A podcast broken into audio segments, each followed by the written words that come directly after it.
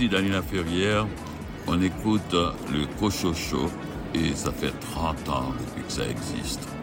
Écoutez, vous verrez.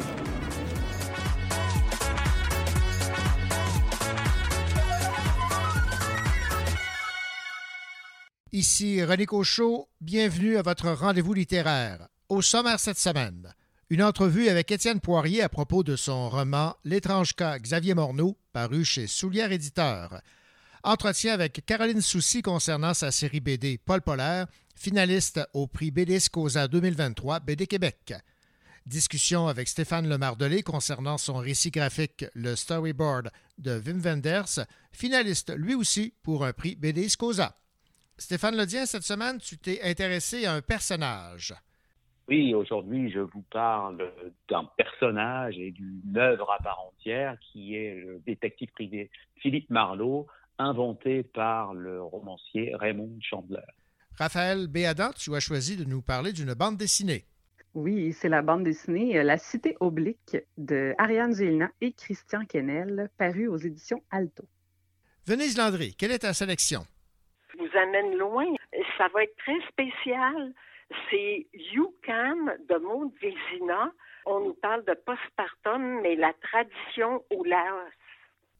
Et Richard Mignot, tu nous parles d'un roman africain. Cette semaine, je vous parle d'un roman qui nous vient du Nigeria, Les Colliers de Feu, par l'auteur nigérian Femi Kayode. Bienvenue au Cochocho.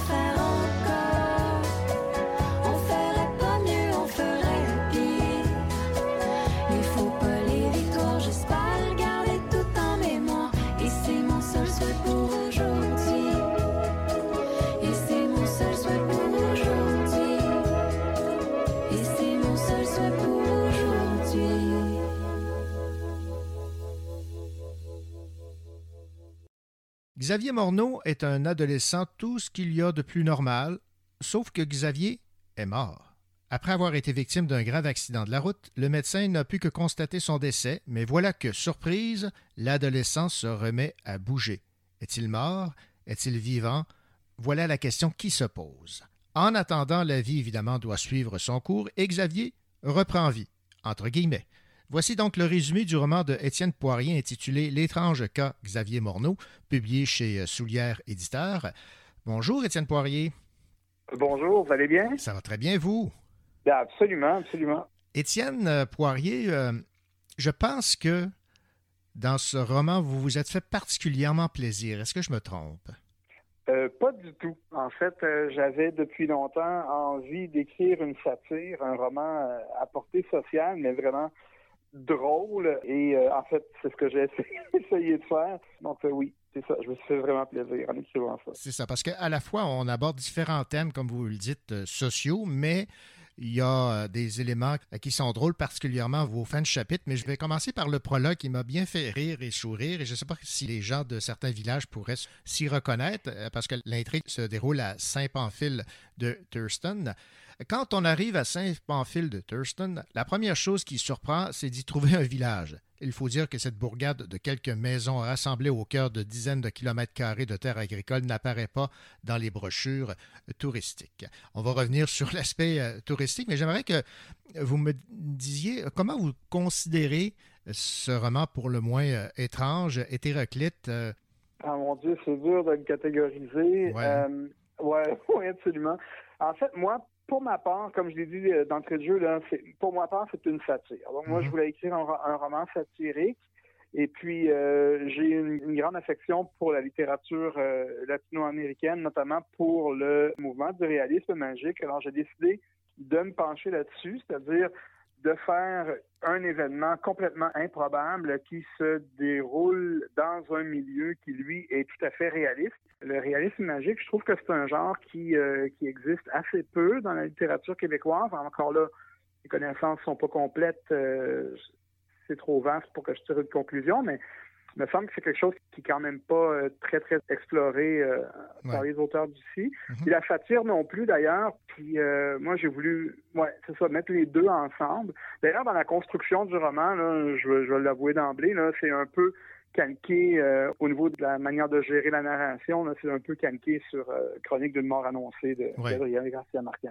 Oui, tout à fait. Donc, euh, on peut parler dans un premier temps de la thématique principale qui est l'acceptation de l'étrange, l'acceptation, voire même de l'étranger dans un village, comme celui-là que, que vous décrivez dans votre roman, L'étrange cas Xavier Morneau. C'est ça. Donc, on- je voulais mettre en scène un personnage qui est un- complètement un anti-héros. hein. En fait, il peut pas être moins héros que ça, parce que tout ce qu'il fait, c'est se décomposer du Voilà. début à la fin. Donc, euh, il ne fait que ça. Et je voulais voir justement comment on pouvait réagir, oui, à une différence, mais aussi à toutes les, les, les, les contraintes, à tous les, les désagréments que ça pouvait Alors, c'est vraiment, euh, ouais, c'est une espèce de bombe dans les habitudes des gens que je voulais poser, Mhm. puis euh, juste l'explorer euh, avec l'écriture. Bon, autour de lui, des clans se forment. Il pue, il est dégueu, il se décompose, mais après tout, il a des droits.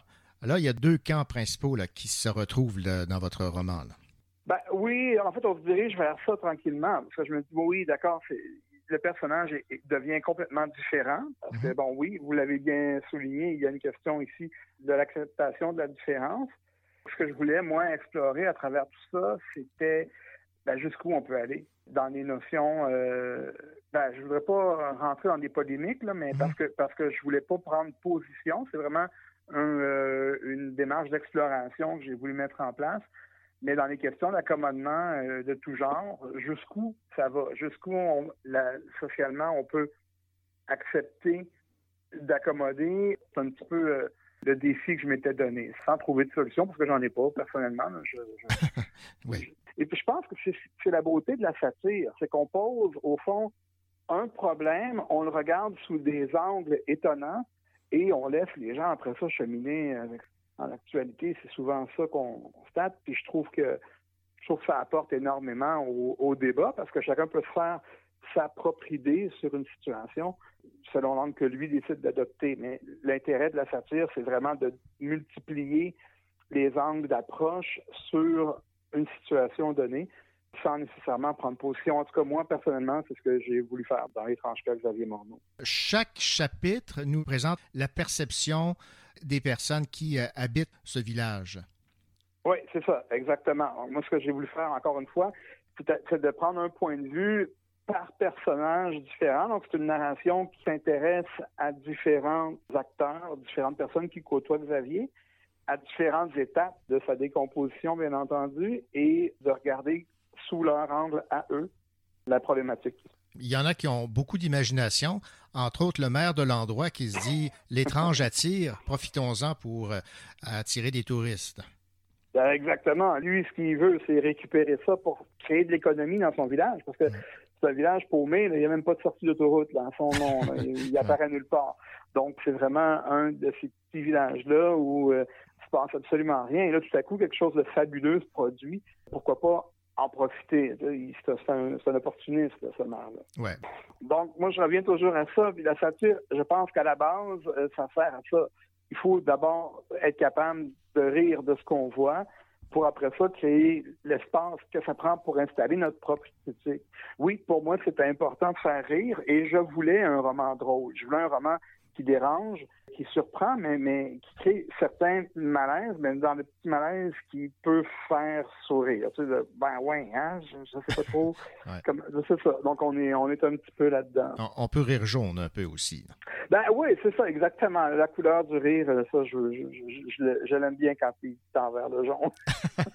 Euh, qu'est-ce que vous aimeriez que les, les gens retiennent là, de la lecture de votre roman, parce que vous aviez quand même une idée en tête en vous plongeant dans, dans cette histoire, dans, dans ce roman?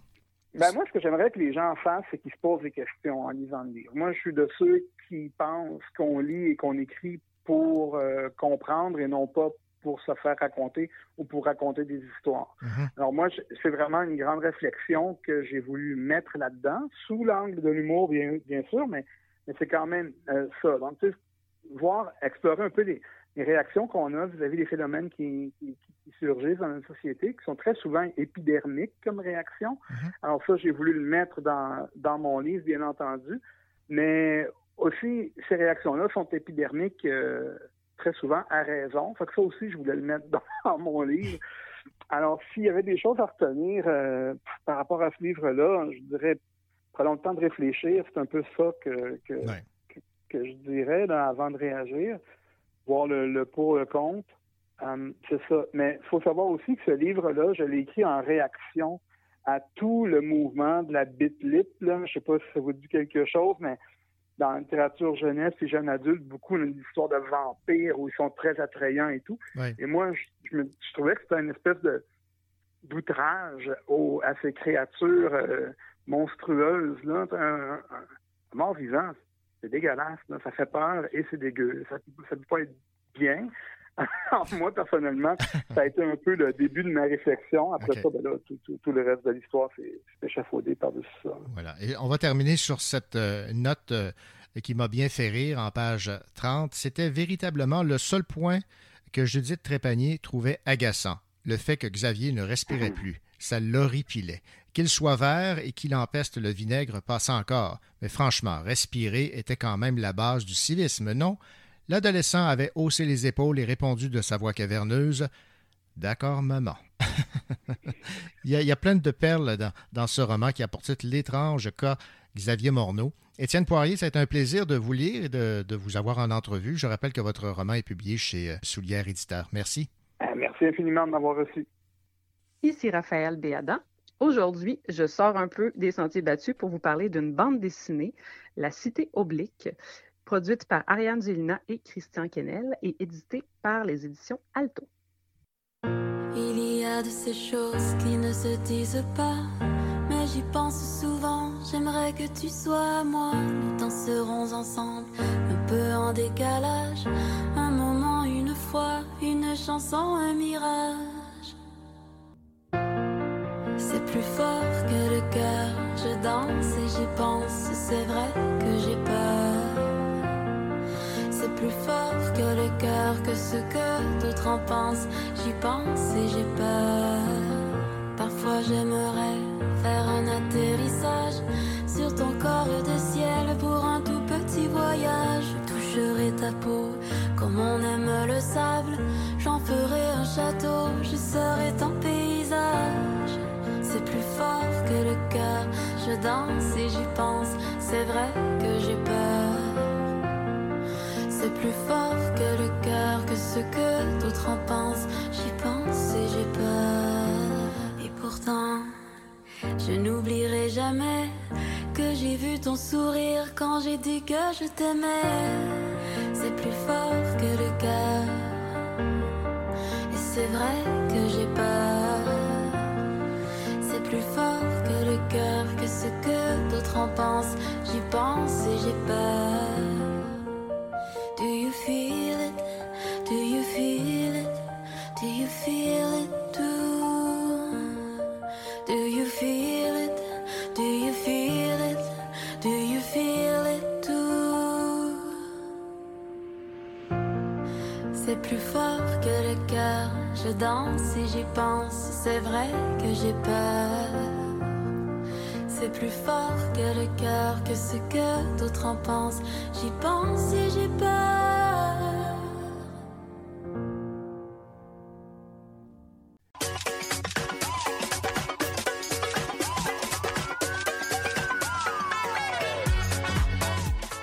La science-fiction, le fantastique et le fantasy n'ont pas de secret pour elle. Raphaël Béadan.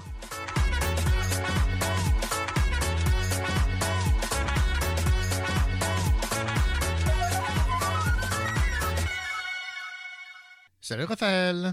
Salut René. Raphaël, j'imagine que tout comme moi, tu es tombé sous le charme de cette bande dessinée de Christian Kennel et Ariane Gélina, publiée chez euh, Alto, qui a pour titre La cité euh, oblique. Je trouve que cet ouvrage est une véritable œuvre d'art et je pense que tu es d'accord. Je suis tout à fait d'accord et je suis euh, moi aussi tombée sous le charme ténébreux, je dirais, Ouais. de cette bande dessinée ou ce, ou ce roman graphique, là, ça dépend comment on veut le nommer. C'est vraiment un- une, œuvre absolument superbe euh, qui est euh, inspirée en fait des voyages de H.P. Lovecraft, donc l'auteur bien connu là, de- d'horreur euh, fantastique et, et tout ça. Et euh, bien peu de gens savent en fait que Lovecraft est venu au Québec et même trois fois. Ben voilà, Donc, euh, c'est assez particulier quand même. Et c'est un peu ça qui a servi de point de départ. Christian Kennel euh, voulait depuis longtemps faire un projet de cette ampleur-là, parler de l'œuvre de Lovecraft d'une Mhm. certaine façon. Le problème, c'est que les textes de voyage, les, récits de voyage, en tout cas les notes de Lovecraft qu'on a à propos de son passage au Québec, sont, semblerait, d'une platitude absolument extraordinaire. Parce que, de ce que j'ai cru comprendre, c'était des notes qui lui étaient destinées, qui n'étaient pas destinées à être nécessairement euh, mises de façon littéraire pour le grand public. Donc, ça aurait été bien embêtant d'avoir du texte vraiment ennuyeux pour accompa- accompagner des images assez grandioses. Et euh, c'est comme ça que Ariane Gélina est arrivée dans le décor pour euh, venir euh, justement donner une autre couleur finalement au texte et le travail qu'ils ont fait ensemble finalement a créé ce bel album-là. Tout au long, en fait, on nous présente une réalité alternative de l'histoire de la Nouvelle-France, qui est fortement basée sur des lieux euh, Lovecraftiens et sur la mythologie de l'auteur, parce que pour les gens qui ne connaissent pas Lovecraft, c'est un auteur qui a créé vraiment sa propre mythologie, ses propres créatures, ses propres lieux. Donc, c'est vraiment quelque chose d'assez colossal. Et donc, euh, Ariane et Christian se sont inspirés de tout ça pour créer une espèce de relecture de la Nouvelle-France, euh, finalement, euh, mais mythologique, à la sauce Lovecraftienne. Et donc, dans cette version-là, le peuple québécois actuel serait en partie métissé avec les créatures euh, antédiluviennes qui peuplent euh, le territoire avant l'arrivée des humains. Donc, on les appelle ceux qui sommeillent. Et euh, ils ont également créé pour l'occasion le personnage d'Elkana, qui est comme une, grande monarque, une déesse, si on veut, une divinité de cette mythologie-là.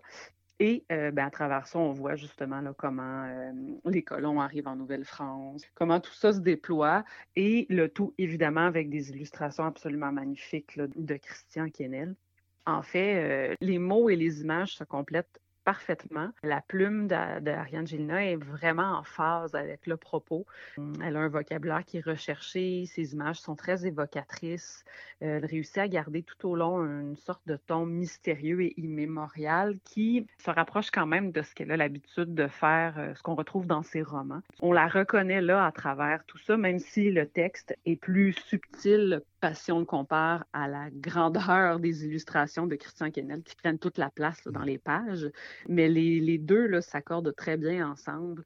De ce que j'ai cru euh, comprendre, les images euh, de Christian Kennel sont des toiles gigantesques, en fait, qui ont été euh, produites et qui, ont été reproduites ensuite dans le, livre. Donc, c'est vraiment là, un, travail impressionnant. Il y a un côté ludique en même temps avec cette réécriture de l'histoire-là, mais en même temps, il y a quelque chose d'un peu, d'un peu glauque, d'un peu frissonnant quand on, regarde le, sujet, justement, et la thématique. C'est très original, c'est très recherché. Et on n'a pas besoin, en fait, de bien connaître Lovecraft pour apprécier. Il y a de quoi rejoindre plusieurs publics dans cette œuvre-là, je pense. Exactement. Et on va remercier évidemment la maison Alto d'avoir pris ce, risque, parce que ça doit quand même être assez euh, coûteux de produire une telle bande dessinée. Euh, J'imagine. voilà. Donc, euh, La Cité oblique, Ariane Gélina, Christian Kennel. Merci, Raphaël. Merci, René.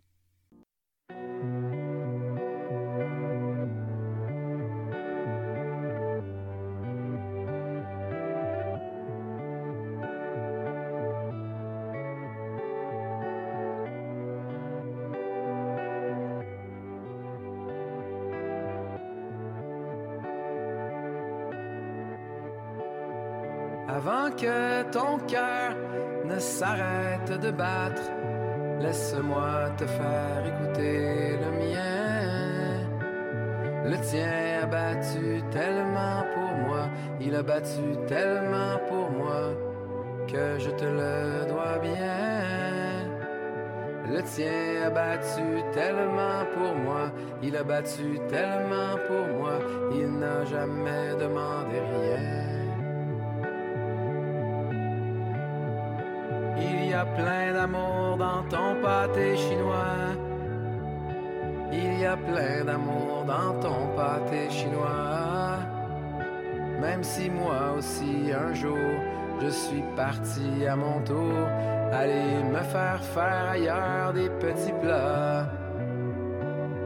Une telle portion d'amour, ça ne s'achète pas. Il y a plein d'amour dans ton pâté chinois.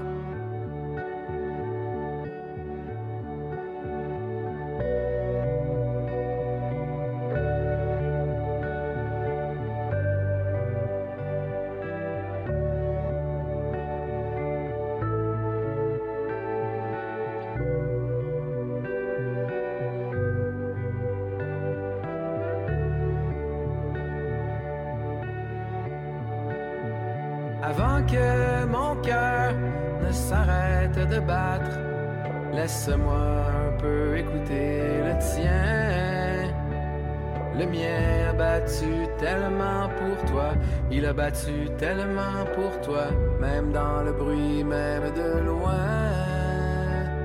Le mien a battu tellement pour toi, il a battu tellement pour toi, il t'aime en échange de rien. Il y a plein d'amour dans mon pâté chinois. Il y a plein d'amour dans mon pâté chinois. Même si toi aussi un jour tu trouveras à ton tour en te faisant faire ailleurs des petits plats.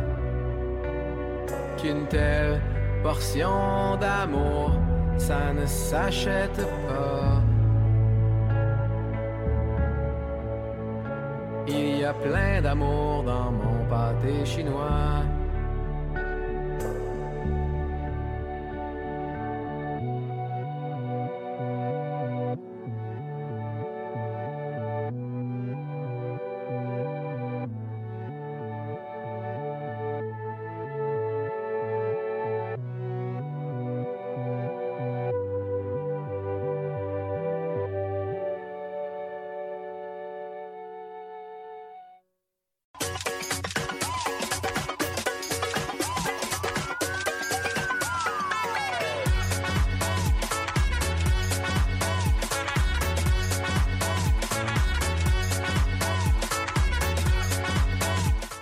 Sur les nouveautés littéraires.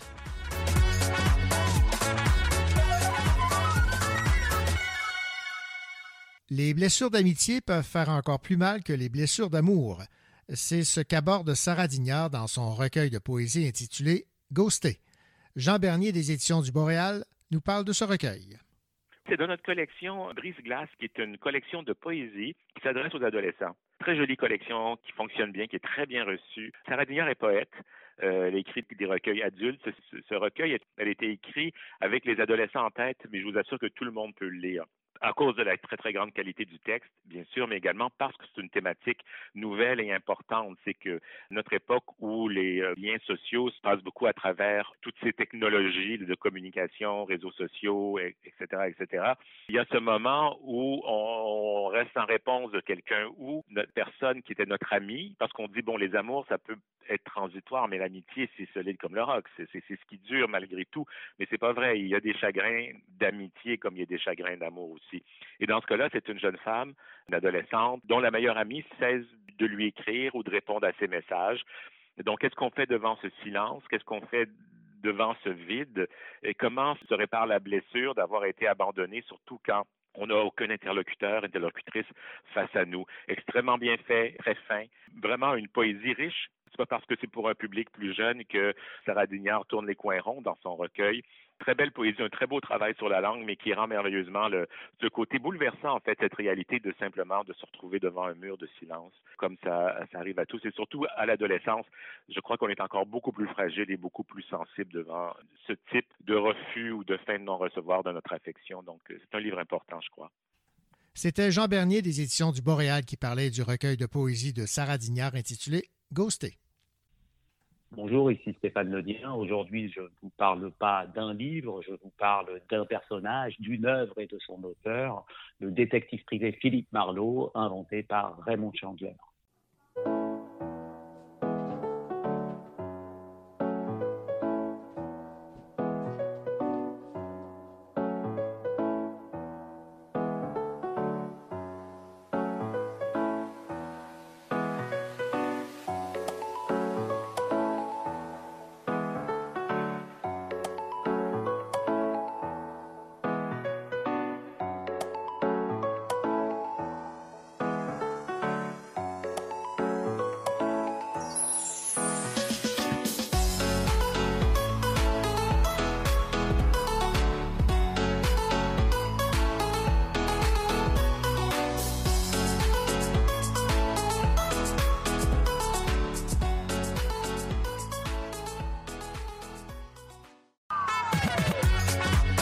Ici Ghislain Tachereau, vous écoutez le Cochocho. Sinon, vous manquez vraiment quelque chose.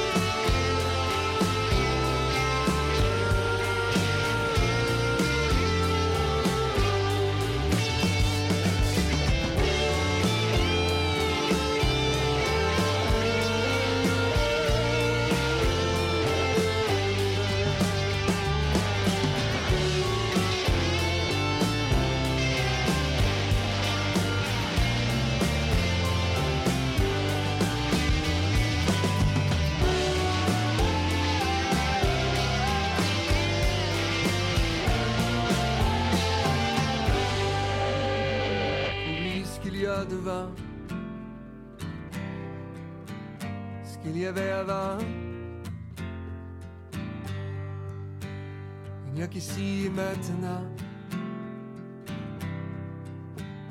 Rien n'arrive à l'heure, ni en retard, juste au bon moment.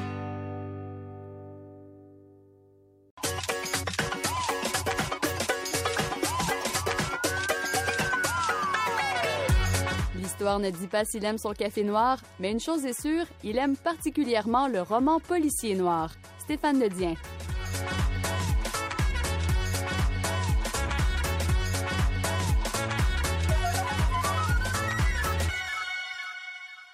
Bonjour Stéphane.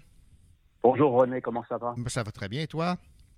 Ça va super bien, merci. Stéphane, cette semaine, on va s'attarder à un grand personnage des romans policiers. Ce personnage, c'est euh, Philippe Marlowe. Et si tu as choisi de nous parler de, ce personnage créé par euh, Raymond Chandler, c'est qu'il y a un film basé sur ce personnage, euh, Philippe Marlowe, qui est sur nos écrans actuellement. Tout à fait. Donc, je rebondis sur cette actualité cinématographique. Le film s'appelle Marlowe, tout simplement, mais je crois qu'au Québec, le titre, c'est Marlowe Détective, avec Liam Neeson dans le rôle titre. Donc, euh, un choix de casting intéressant. J'aurais jamais imaginé Liam Neeson en Philippe Marlowe, mais pourquoi pas. Et puis, euh, d'autres d'autres acteurs et actrices de, de prestige, euh, puisqu'on a Jessica Lange et Diane Kruger notamment. Le film est sorti en salle euh, peut-être à, à la mi-février, en tout cas à Montréal. Et puis à Québec, euh, j'attends impatiemment qu'il sorte. Je ne suis pas sûr qu'il arrive jusque chez nous. Je ne sais pas pourquoi. J'en appelle d'ailleurs au distributeur. S'il vous plaît, ce serait bien qu'on puisse voir le film parce que le Québec, ce n'est pas que Montréal. Donc ça, c'est dit. Ensuite, euh, bien Philippe Marlowe, évidemment, grand, grand personnage, l'un des détectives privés les plus célèbres du roman noir américain. Euh, sans doute que ses, ses concurrents les plus directs seraient euh, Mike Hammer de euh, Mickey Spillane et surtout les détectives privés inventés par Dashiell Hammett, hein, le, le- le maître ou le père euh, du, du roman noir américain. Et donc, on peut placer euh, Philippe Marlowe dans, dans le trio de tête. Pour ma part, je le place euh, au-dessus de tous les autres parce que je considère Raymond Chandler, euh, donc son père et son créateur, comme le plus grand écrivain de roman noir américain. C'est dit, et peut-être même comme l'un des plus grands écrivains, parce qu'on a comparé souvent Chandler à, on le rapprochait de Faulkner, de Hemingway, par exemple. Et je pense que ces compliments-là ne sont pas volés. Alors, Raymond Chandler, et Philippe Marlowe. C'est un- quand on pense à l'un, on pense à l'autre. Et évidemment, euh, pour la petite histoire, ce Marlowe détective qui vient de sortir en salle n'est pas une adaptation d'un roman de Raymond Chandler. Et là, on se dit ah bon quoi, comment Ben oui. ça? Moi, en voyant juste l'affiche et le, le synopsis du film, je me suis dit ah tiens, ça ressemble un peu à euh, Adieu ma jolie, euh, le, euh, le deuxième roman euh, qui par Chandler mettant en scène le personnage et qui en fait, avait déjà été adapté en film deux fois. Une première fois, c'était Farewell, My Lovely, avec Dick Powell, hein, grand acteur de comédie musicale dans les années 40 et qui faisait ça plutôt bien d'ailleurs. Mhm. Donc je parle d'un film noir. Et puis ensuite, plus tardivement euh, une très belle version avec Robert Mitchum et Charlotte Rampling, euh, sans doute une des meilleures adaptations de, de Marlowe à, l'écran, euh, et qui était euh, un film plus tourné dans les années 70, presque 70-80, film très intéressant avec un, un parfait en, Philippe Marlowe. Et donc, ce Marlowe détective avec Liam Neeson n'est pas adapté d'un roman de Raymond Chandler. Quoi? Comment ça? Il est adapté euh, d'un roman euh, d'un certain euh, Philippe John Denville, pardon. Donc, c'est un roman qui s'appelait La blonde aux yeux noirs, le retour de Philippe Marlowe. Et en fait, il était signé John Denville. et c'est un roman britannique. Il faut savoir que le personnage de Philippe Marlowe, et là je, vais terminer cette parenthèse, a été euh, repris par euh, quelques autres romanciers. C'est-à-dire que Chandler euh, a laissé une œuvre un peu inachevée quand il est mort en 1959. Il avait laissé un roman inachevé et euh, ce qui s'est passé, c'est qu'il y, y, a un romancier qui s'appelait Robert B. Parker qui a terminé son roman. Donc, vous voyez, le, le, le procédé n'est pas nouveau. Mhm. C'est un peu comme un, un, personnage de fiction qui est repris par d'autres. Ouais. Peut-être une histoire de droit, euh, je, ne sais pas, mais c'est aussi comme une forme d'hommage. Toujours est-il que pour moi, euh, Philippe Marlowe, c'est Raymond Chandler, et euh, même si je ne rechigne pas à aller voir ce qui peut se faire ailleurs sous d'autres pubs, je pense que il faut rendre à César ce qui est à César, et c'est aujourd'hui, on va parler de Raymond Chandler plus que des autres écrivains aujourd'hui, parce que c'est lui le père, le vrai, le seul, l'unique, du détective privé, Philippe Marlowe. Philippe Marlowe, c'est un archétype et à la fois euh, une espèce de, de, de modèle euh, qui, inspiré, qui en a inspiré beaucoup d'autres. Quand on pense aux détectives privés américain des années 40 et 50 avec euh, cet imperméable couleur mastic, ce feutre sur la tête, euh, cet air un petit peu, non pas débonnaire, mais peut-être un peu désenchanté, ce côté euh, dur à cuire, mais avec un, un vrai bon cœur, mmh une générosité, un code de valeur qui n'appartient qu'à lui, mais qui fait qu'il se place un peu comme les, les, les tous les, les, détectives privés du, de, l'âge d'or du roman noir américain. Il se place toujours entre la loi et euh, le, le, désordre. Il est un peu un, un, médiateur entre les deux. Il est à la fois le, à la fois policier et à la fois voyou, le détective privé, parce qu'il obéit à un code d'honneur, à ses propres règles. Et s'il se trouve du côté de la justice, c'est euh, de la façon dont il peut l'appliquer que ça fait euh, la différence. Alors, on pourrait comparer euh, chez Ahmet, euh, le, détective privé souvent quelqu'un d'assez euh, brut. ça correspond à l'écriture de Ahmet qui était dans, ce côté behavioriste où il s'agit de décrire des éléments sans beaucoup de psychologie intériorisée. Chez Chandler, c'est l'inverse puisque les romans étaient écrits à la première personne, donc c'est narré au jeu, et donc on on perçoit les éléments toujours du point de vue du détective privé, du point de vue de Philippe Marlowe, qui a un regard à la fois désenchanté, euh, désabusé, désillusionné, tout ça, ce sont des synonymes mais qui se complètent bien, et en même temps qui euh, cherche à, qui n'est pas le le redresseur euh, de tort ou un simple redresseur de tort qui n'est pas juste là pour sauver la, la, veuve et, l'orpheline parce qu'en fait bien souvent il se fait euh, manipuler par la veuve ou par l'orpheline et ça donne lieu à, à, des intrigues assez complexes. Mais il est là pour essayer de rétablir, sinon la justice, au moins la vérité, faire éclater cette vérité qui sourd dans des, euh, des milieux euh, qu'il fréquente et qui ne sont pas les siens. il est un ancien policier qui s'est fait, on l'apprend assez vite dans les premiers romans, qui s'est fait virer de la police de Los Angeles parce qu'il avait un certain franc-parler et une certaine vision des choses. Et aujourd'hui, il comme, euh, comme détective euh, à son propre compte. Euh, c'est quelqu'un qui a quand même encore des relations par exemple avec le bureau du procureur de la ville, donc qui peut se faire aider, qui a des relations au sein de la police, mais avec lesquelles il a toujours une espèce de rapport amour-haine parce que les policiers, quand ils interviennent dans le récit, c'est soit parce qu'ils ils arrivent trop tard ou ils réagissent trop tard, soit parce qu'ils lui mettent des, bâtons dans les roues ou le soupçonnent lui-même d'un crime qu'il n'a pas commis, qui, qui ne fait que retarder l'intrigue et donne lieu souvent à des confrontations savoureuses.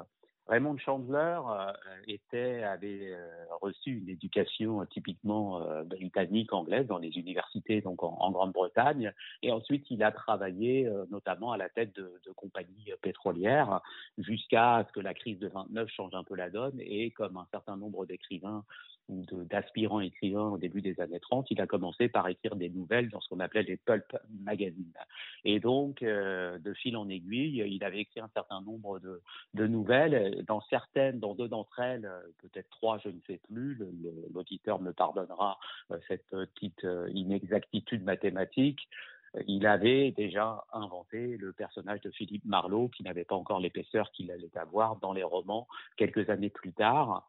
Et ce qui est intéressant avec l'œuvre de Chandler, c'est bien sûr, alors son premier roman, Le Grand Sommeil, qui est devenu euh, le, film euh, du même nom avec Humphrey Bogart, où Bogart incarnait, est une des incarnations les plus connues aujourd'hui de, Philippe Marlowe. On lui doit aussi euh, des romans comme Adieu ma jolie, La Grande Fenêtre, et puis d'autres romans qui ont été retraduits récemment. Pourquoi? Parce qu'il est paru en France à l'époque, dans les années bon, 50, 60, dans la célèbre collection dans la série noire. Et à l'époque, on lui trouvait, on, on donnait des titres un petit peu étranges aux, romans noirs euh, euh, américains. Exemple euh, de, de, Little Sister, la petite sœur, titre, si on le traduit littéralement, était devenu, je ne sais pas pourquoi, et je n'ai toujours pas trouvé la réponse à ce mystère, était devenu un, roman comme Fais pas ta rosière. Donc il y a eu des, titres très bien traduits. Le Grand Sommeil a été traduit par Boris Vian, figurez-vous, et même aujourd'hui dans la nouvelle non pas dans la nouvelle traduction, mais dans la nouvelle parution du roman, on retrouve toujours la traduction de Boris Les romans de Chandler ont, ont été retraduits et publiés cette fois-ci dans leur version intégrale, puisque quand ils étaient parus dans la collection euh, série noire, pour la plupart, il y avait parfois des coupures pour des questions éditoriales ou de volumes de texte, mais on peut aujourd'hui euh, trouver euh, dans la collection Quarto chez Gallimard l'intégrale des œuvres de Raymond Chandler et tous les romans traduits cette fois-ci avec plus de, de, justesse, un peu moins d'argot, mais la version, en fait, Borisian a traduit deux romans, Le Grand Sommeil et La Dame du Lac, et ces versions-là sont restées. C'est aussi une question de, littérature, effectivement. Pourquoi se priverait-on euh, d'une traduction signée Boris surtout quand elle est bonne, puisque Boris était un grand amateur de romans noirs américains et qu'il a même pastiché le genre en écrivant par exemple J'irai cracher sur vos tombes sous le pseudonyme, donc on s'est rendu compte plus tard que c'était une supercherie, mais de Vernon Sullivan. J'en reviens à Raymond Chandler et à Philippe Marlowe lui-même. C'est un détective, donc je l'ai dit, on pourrait dire à la fois dur à cuire et au grand cœur. Ce qui est fascinant dans l'œuvre de Chandler, quels que soient les romans, ce n'est pas tant l'intrigue que la confrontation du personnage principal avec différentes couches de la société, différents milieux. Marlowe est un type, non pas de la rue, mais une espèce de, classe moyenne ou un, espèce d'ouvrier en col blanc, quelqu'un qui est issu d'une classe relativement euh, populaire et qui été policier, je l'ai dit tout à l'heure, et qui souvent vient en aide euh, ou est sollicité par euh, des personnes euh, assez riches qui viennent d'Hollywood ou d'autres quartiers huppés de Los Angeles pour euh, retrouver souvent des, des, des, frères, des pères, euh, des ex-petits amis disparus et puis ou des, des, des, artefacts, des bijoux volés, etc. Et il se confronte alors à toute une faune, puisque pour arriver à ses fins, il est obligé de, de, de frayer dans des milieux un petit peu euh, euh, d'avoir affaire à, des gangsters, à d'autres durs à cuire, des voleurs, des menteurs, des tueurs et autres formes de criminels. Alors, vous allez me dire, oui, mais ça, on le voit dans tous les romans noirs euh, aujourd'hui. Vous avez raison, encore que, sauf que Chandler est un petit peu le, un des inventeurs du genre et surtout qui il se base d'abord sur les deux, trois grands aspects de, de son écriture. C'est un style remarquable le sens du détail et de la, et de la description.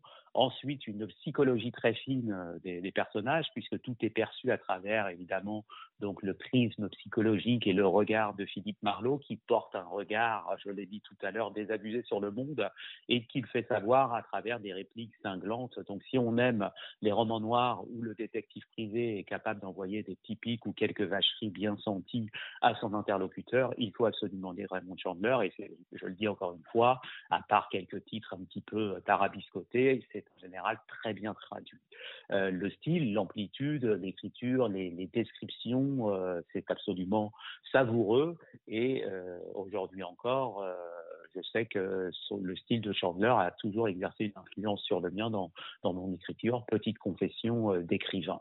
Ensuite, on va aussi le lire pour le le point de vue à la première personne, ce qui fait que les, les intrigues sont complexes, tortueuses, et d'autant plus que euh, on ne peut pas avoir un point de vue global sur la situation ou un point de vue détaché, puisque euh, les événements ne sont vécus, ne sont retransmis au lecteur que par l'intermédiaire de Philippe Marlowe, avec toutes les ellipses et les, euh, les, les, secrets, les coins obscurs que cela implique. Et puis le, le, dernier point, bien sûr, c'est l'atmosphère elle-même, le Los Angeles, euh, Los Angeles des années 40 euh, puis des années 50, euh, avec ses, ses, quartiers, sa faune, l'observation des foules. Finalement, Philippe Marlowe est à la fois un homme d'action et quelqu'un de, très contemplatif, ce qui définit très bien pour moi d'ailleurs l'essence du roman noir dans son ensemble, où on peut être à la fois très contemplatif, ce qui amène à des plages de, réflexion, d'analyse, voire aussi de, poésie dans la façon de décrire le monde, et même romantique, et de l'autre, euh, ben, des scènes de, bagarre, de confrontation verbale, ce qui fait encore une fois toute la saveur du roman noir, où euh, on est capable de se castagner, et quand on se bat pas avec les poings, on se bat euh, avec les mots. Alors, au-delà de ça, bien sûr, vous avez des personnages secondaires toujours très bien amenés, très bien décrits, brossés, campés, incarnés euh, avec brio. Euh, ce sont bien évidemment euh, la femme fatale, mais aussi le gangster pour lequel on peut se prendre un peu d'affection, et puis des policiers qui, avec lesquels une autorité à laquelle finit toujours par se heurter le personnage principal. L'ambiance, c'est les rues, c'est la pluie, c'est le soleil californien, c'est tout ça, et qui était d'ailleurs ce climat très bien rendu dans le dans le film de Howard Hawks avec Fred Bogart, et puis aussi dans un autre film que je considère comme un chef-d'œuvre et qui est pour moi, la plus belle incarnation de Philippe Marlowe à l'écran, figurez-vous que c'était Elliot Gould dans Le Privé de Long Goodbye, euh, sorti euh, dans, en 1973, et donc l'année de ma naissance. Et euh, voilà pour la petite histoire. Alors, pour finir sur cette note d'ailleurs, de Long Goodbye est sans aucun doute, si on veut lire Chandler, ouais. et que non, on ne doit en choisir qu'un, c'est The Long Goodbye qu'il faut lire. C'est l'avant-dernier euh, roman de, de, Raymond Chandler consacré à, à, Philippe Marlowe. Il a écrit euh, que sept romans, je crois, en tout, et, et euh, évidemment, ils sont tous consacrés aux personnages. Il n'a rien, il a écrit d'autres nouvelles avec d'autres personnages, mais il n'a jamais écrit de romans consacrés à d'autres personnages que Philippe Marlowe. Donc, vous voyez, c'est pas juste un personnage, c'est l'œuvre de toute une vie mm -hmm. et l'œuvre de tout un courant. De Long Goodbye, c'est un roman absolument savoureux où on est finalement où on a affaire à un Marlowe qui commence à, vieillir et qui porte encore un, un regard à la fois euh, médusé, désabusé et romantique sur le monde. Il va d'ailleurs faire une rencontre avec une femme qui va un peu euh, bouleverser, euh, le bouleverser, changer euh, son, rapport à la vie. Et puis j'en dis pas plus parce que euh, sinon ce serait quand même tuer un peu dans l'œuf euh, l'émotion qui transparaît dans le roman. C'est un roman assez volumineux, une histoire d'amitié, une histoire de littérature, puisque Marlowe euh, dans ce roman finalement est chargé de, de surveiller ou de ramener de temps en temps à la raison un écrivain qui ressemble fortement à Hemingway et qui, euh, qui est connu pour ses, ses escapades euh, et qui est chargé de retrouver chaque fois que le personnage finalement échappe aussi bien à son éditeur qu'à qu son épouse. Et puis ça va entraîner euh, toute une autre histoire. Euh, il y a une histoire d'adultère et de, de crime et de suicide maquillé là-dedans.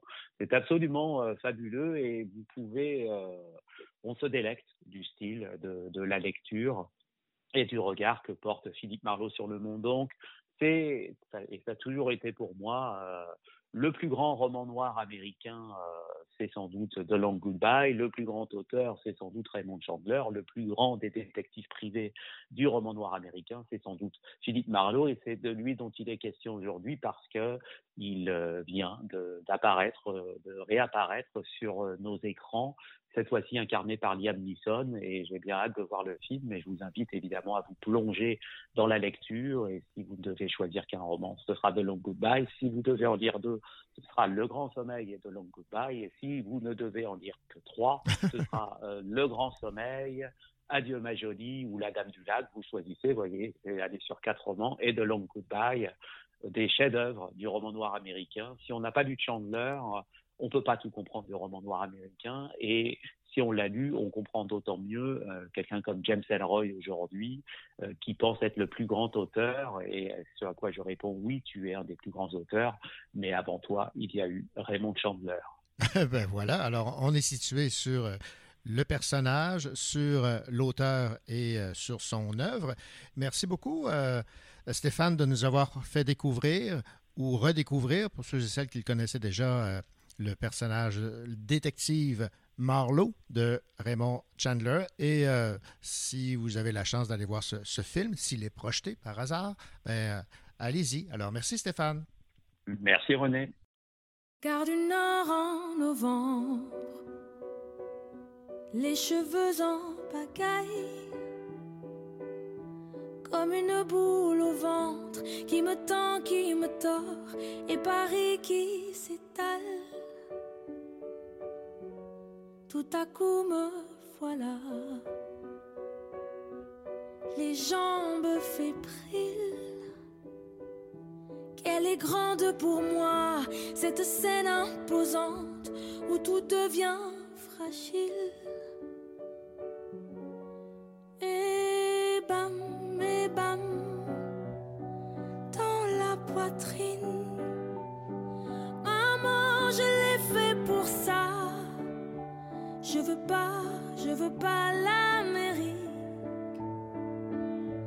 Veux ce cœur qui bat et bam, et bam sur la musique.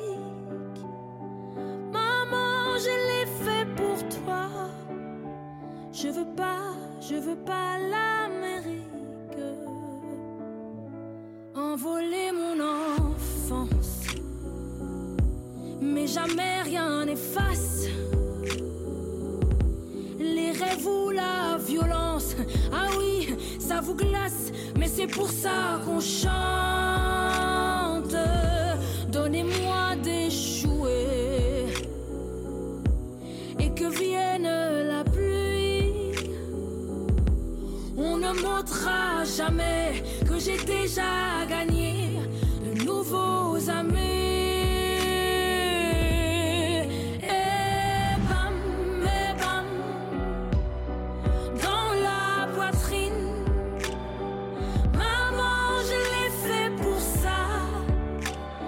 goodbye.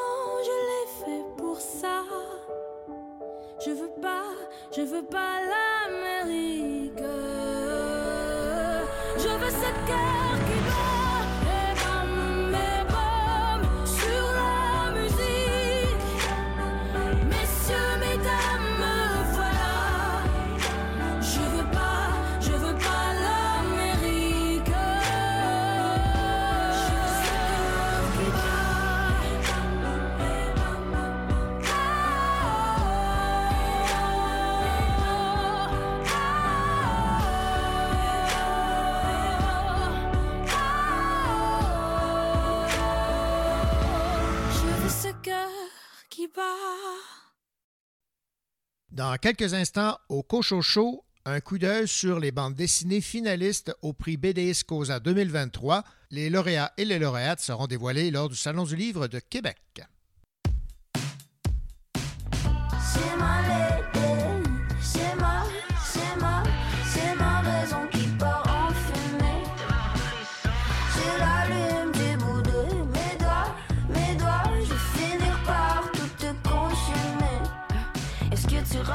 Tu chantes, crois-moi, c'est plus stylé si je fais les deux en même temps. Maison de 10, mais le cœur indépendant. Le siège de la classe, il est resté vacant. Reste à l'école, tes notes vont remplir les poches. Oui, oui, mes notes remplissent les poches, c'est drôle. J'attendais le premier rôle. C'est ma c'est ma, c'est ma, c'est ma raison qui part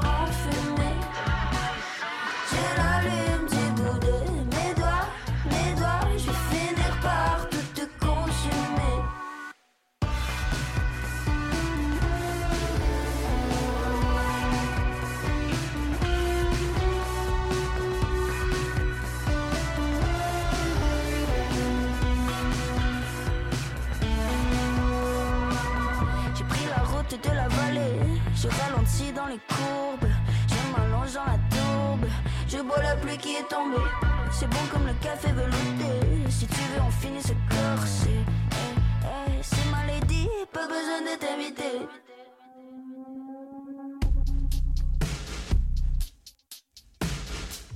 C'est ma lady, je cherche le mérite quand tu parles. Je parle de ma musique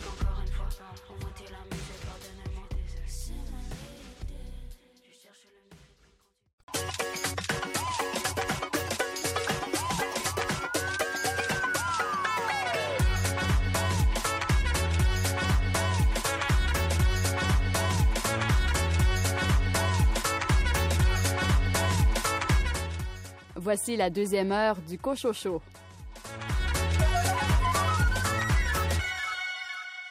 Au sommaire de cette deuxième partie d'émission, un entretien avec Caroline Soucy concernant sa série BD Paul Polaire, finaliste au prix BD Scosa 2023 BD Québec. Discussion avec Stéphane Lemardelé concernant son récit graphique Le Storyboard de Wim Wenders, lui aussi finaliste pour un prix BD Scosa. Venise Landry, quelle est ta sélection? vous amène loin. Ça va être très spécial. C'est YouCam de Maud Vézina. On nous parle de postpartum, mais la tradition au Laos. Et Richard Mignot, c'est un roman africain dont tu vas nous parler cette semaine.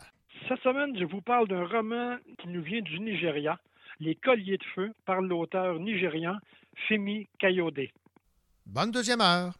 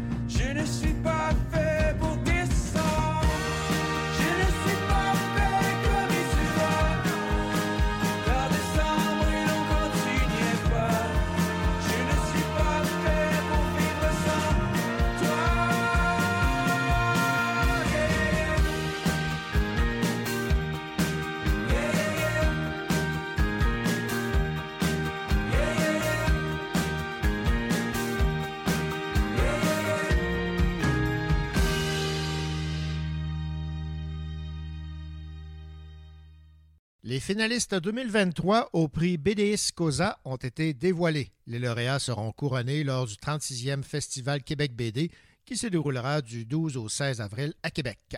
Dans la catégorie Grand Prix Québec BD, meilleur album de langue française publié au Québec, on retrouve Chanson noire de Jack Dion chez Glen à Québec, La Cité oblique chez Alto de Christian Kennel et Ariane Gélina, La Méduse de Boom chez Pau Pau, Géant au pied d'argile chez Moi Graphique de Alain Chevrier et Marc McGuire et Un pari pour aux éditions La Pastèque de Cyrus et Marc Tessier.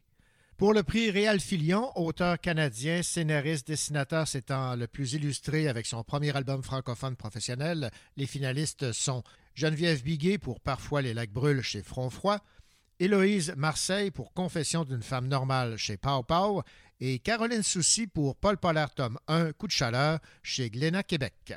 Les finalistes pour le prix Yvette Lapointe, meilleur album jeunesse de langue française publié par un une des auteurs-autrices du Canada. Félix et la maison qui marchait la nuit, publié aux éditions La Ville brûle de Sophie Bédard.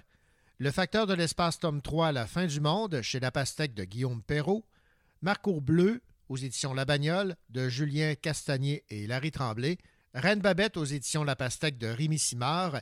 Et à nouveau, Paul Polaire, tome 2 cette fois, le mystérieux docteur plastique chez Glénat Québec de Caroline Soucy. Voici l'entrevue que Caroline Soucy m'a accordée à propos de ses bandes dessinées avec en vedette l'ours polaire Paul Polaire. Mon projet, mon objectif, c'était pas de parler nécessairement d'ours polaires, mais de parler de changement climatique aux enfants, ben, aux lecteurs, jeunes et moins jeunes, de leur parler euh, avec humour euh, des effets de nos gestes sur l'environnement. Donc, euh, c'est ça, le projet est né de ce désir-là de parler euh, de protection d'environnement.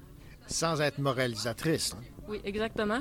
Parce que je pense que la morale a fait, euh, ben, a fait son chemin, là, mais ne- n'est peut-être plus le, le meilleur médium, en fait, pour euh, parler aux gens. Je pense qu'on est tous un peu moroses par rapport à l'environnement.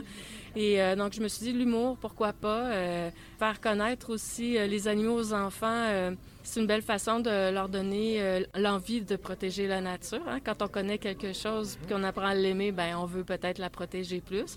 Mais je trouvais que l'humour, c'était vraiment le, le meilleur médium. Puis moi aussi, je me vois pas, je me voyais pas faire quelque chose de très triste ou euh, donc j'aime mieux travailler de façon humoristique. Jusqu'à présent, il y a deux livres qui ont été publiés sur quatre.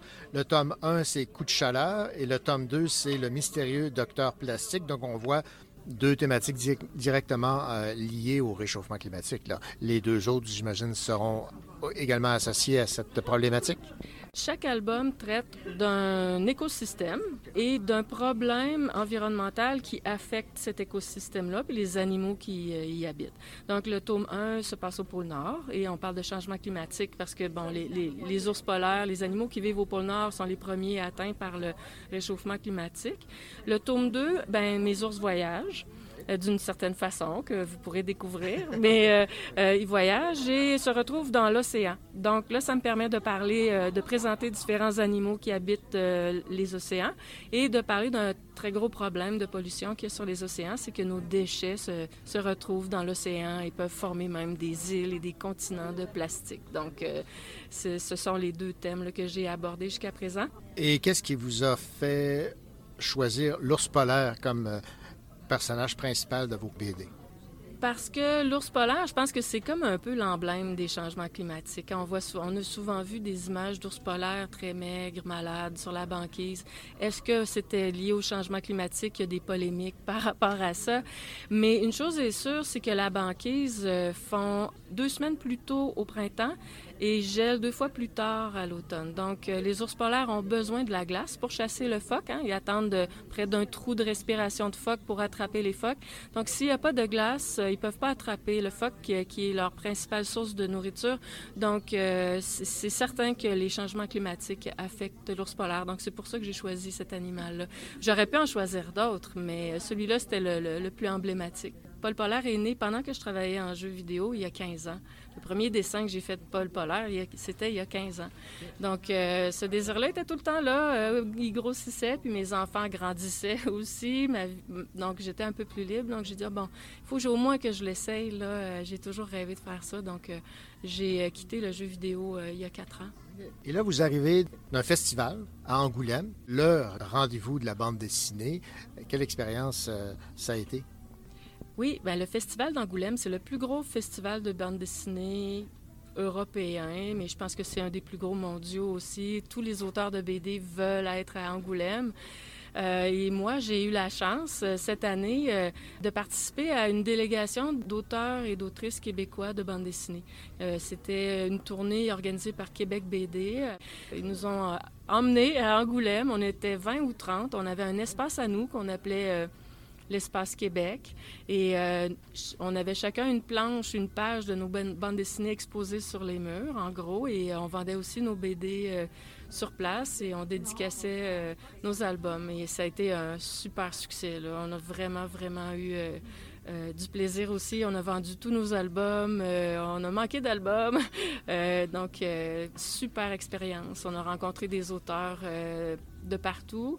Euh, on, on a noué des liens d'amitié plus forts entre nous, les auteurs québécois. Donc, euh, c'était bon, franchement une très belle expérience. Et ce que vous me disiez également, c'est que vos bandes dessinées sont distribuées en Europe. Oui, moi, mon, euh, mon éditeur, c'est Glénat Québec. Et c'est un, un- un- un petit satellite, dans le fond, un éditeur satellite de Glénat euh, France. Et quelquefois, Glénat Québec présente à Glénat France des projets québécois pour leur demander s'ils sont prêts à les distribuer en, en France. Et moi, ben, j'ai eu la chance aussi, je suis très chanceuse dans la vie, de, de- que, que Glénat France euh, soit intéressé à distribuer euh, ma bande dessinée aussi euh, en Europe. Donc, un petit tirage, mais quand même, euh, ma bande dessinée est là-bas. Mon propos est international, donc euh, c'est- ça, ça aide aussi. Caroline Soucy, merci beaucoup. On a hâte de, de lire la collection au complet des quatre euh, bandes dessinées avec euh, en vedette Paul Polaire. Je rappelle les deux premiers titres, Coup de chaleur, tome 1 et le tome 2, Le mystérieux docteur plastique. Merci. Euh, merci à vous. Finalement, pour le prix Albéric Bourgeois, meilleur album de langue française publié à l'étranger, les finalistes sont Bertin Leblanc et Paul Gros pour Éléments de langage chez La Boîte à Bulles, Jean-Louis Tripp pour Le Petit Frère chez Casterman et Stéphane Lemardelé pour le storyboard de Wim Wenders chez La Boîte à Bulles. Écoutons l'entrevue que m'a accordé Stéphane Lemardelé à propos de cette bande dessinée, le storyboard de Wim Wenders. Bonjour Stéphane Lemardelé. Bonjour René, ça va bien? Ça va très bien. Dans un premier temps, Stéphane, j'aimerais que vous me disiez dans quelles circonstances vous avez été appelé à travailler avec ce cinéaste euh, allemand à qui on doit des, des chefs-d'œuvre. Oui, c'est vrai qu'il y a pas mal de chefs-d'œuvre. Ça m'a permis de replonger dans sa cinématographie qui est vraiment incroyable. Alors, c'est tout simplement moi, ça fait à peu près une vingtaine d'années que je fais des storyboards euh, pour le cinéma et bien sûr aussi pour les publicités, mais de moins en moins pour les publicités. Quand j'ai la chance de travailler sur un film, euh, c'est vraiment euh, c'est du bonheur parce qu'il y, a un- sens créatif minimum, mais le storyboard reste du dessin qui devient un peu, pas technique, mais c'est du dessin qui se met à la disposition euh, d'un autre art, le cinéma. Alors ça devient bah, un outil de d'aide technique plus qu'autre chose. Mais euh, avoir eu la chance de le faire avec Wenders, déjà, c'est une autre dimension. Puis en plus, Wim m'a carrément embarqué sur le processus créatif du film. Alors comment ça s'est déroulé? J'étais tout simplement quelques jours avant Noël, et puis bon, le téléphone sonne. Je dis ah ok, ça doit être un storyboard, c'est Noël. Bon ok. Est-ce que on me propose de travailler sur le film? Puis bien sûr, oui, ok, pourquoi pas. Mais quand on m'a dit que c'était pour Wenders, j'ai dit oui, oui, oui, oui, j'arrive. Même si ça avait été le jour de Noël, je pense que je serais allé à Montréal pour travailler sur le projet. Est-ce que vous êtes nombreux à pratiquer cet art dans le milieu cinématographique? Bonne question. Euh, je ne sais pas trop parce que euh, le, souci, c'est qu'on on ne se rencontre pas en tant que storyboarder. Je sais que je ne suis pas tout seul. Je sais qu'on est quand même plusieurs à en faire. Euh, mais par exemple, quand euh, on m'appelle et que je ne peux pas prendre le contrat, je sais que les maisons de production ont des fois du mal à trouver quelqu'un d'autre. Euh, on on se rencontre pas parce que les techniciens sur un tournage, ils se rencontrent, ils échangent, alors que nous, comme on travaille avant le tournage, euh, qu'on rencontre juste le réalisateur, éventuellement des fois le directeur photo ou la, coordination. Euh, ça m'est arrivé peut-être une fois ou deux où on était deux ou trois dessinateurs à travailler sur le même film. Et là, on a pu échanger un petit peu, mais pas beaucoup plus, quoi. Il y- avait un dessinateur extraordinaire qui en faisait des très beaux, c'était euh, Francis Bach, le fils de Frédéric, qui lui faisait des œuvres magnifiques. C'était presque ch- chaque frame, alors que c'est un outil plus technique, plus sketché. Lui, il faisait un travail vraiment très très beau. Alors, je sais qu'on est quelques-uns, mais je pense pas qu'on soit très nombreux. D'accord. Bon, euh, juste pour situer les, les gens qui euh, écoutent cette entrevue et qui euh, apprennent l'existence du storyboard, ça serait peut-être Oui. bien de, de rappeler exactement en, en quoi ça consiste. Ben oui, alors la question est très bonne parce que j'ai précisément fait ce travail, réalisé ce projet pour expliquer c'est quoi le storyboard parce que plein de gens ne connaissent pas. Euh, les, gens qui travaillent en cinéma, oui, mais en dehors, non. Alors le storyboard consiste tout simplement à illustrer plan par plan le scénario. Alors, euh, la façon qu'on procède, c'est que je me, je- on se réunit avec le réalisateur, des fois le directeur photo ou quelques autres personnes, mais en général, c'est juste avec le réalisateur. Puis, j'ai lu le storyboard, le, scénario auparavant, et lui me décrit image par image comment il voit son film. Et moi, je fais des sketchs, un par un, euh, avec lui. Alors, ça peut être au prime abord, même d'ailleurs, quand un réalisateur m'apporte déjà des croquis qu'il a fait qui peuvent être juste des bonhommes allumettes. Moi, ça me donne les valeurs de plan, ça me donne les cadrages, etc. Puis, une fois qu'on a fait ces croquis-là, eh bien, je, me retrouve en atelier et là, je peaufine le dessin. Je le retourne à l'équipe et au réalisateur en particulier. Et là, on fait des corrections. Alors, des fois, il veut un cadrage plus serré, plus large, choses comme ça. Le storyboard explique tout le- ce qui va se tourner, aussi bien les plans de caméra, les mouvements de caméra, etc. Alors, ça permet au réalisateur de préciser sa vision, de s'assurer qu'il manque pas un plan, et ça permet aussi à tout le monde sur le tournage de savoir exactement ce qu'ils vont tourner. Alors, le directeur photo où placer sa caméra, euh, le décorateur de savoir qu'il a besoin juste de ce plan de- de décor, puis que ce qu'il y a derrière, on n'en a pas besoin.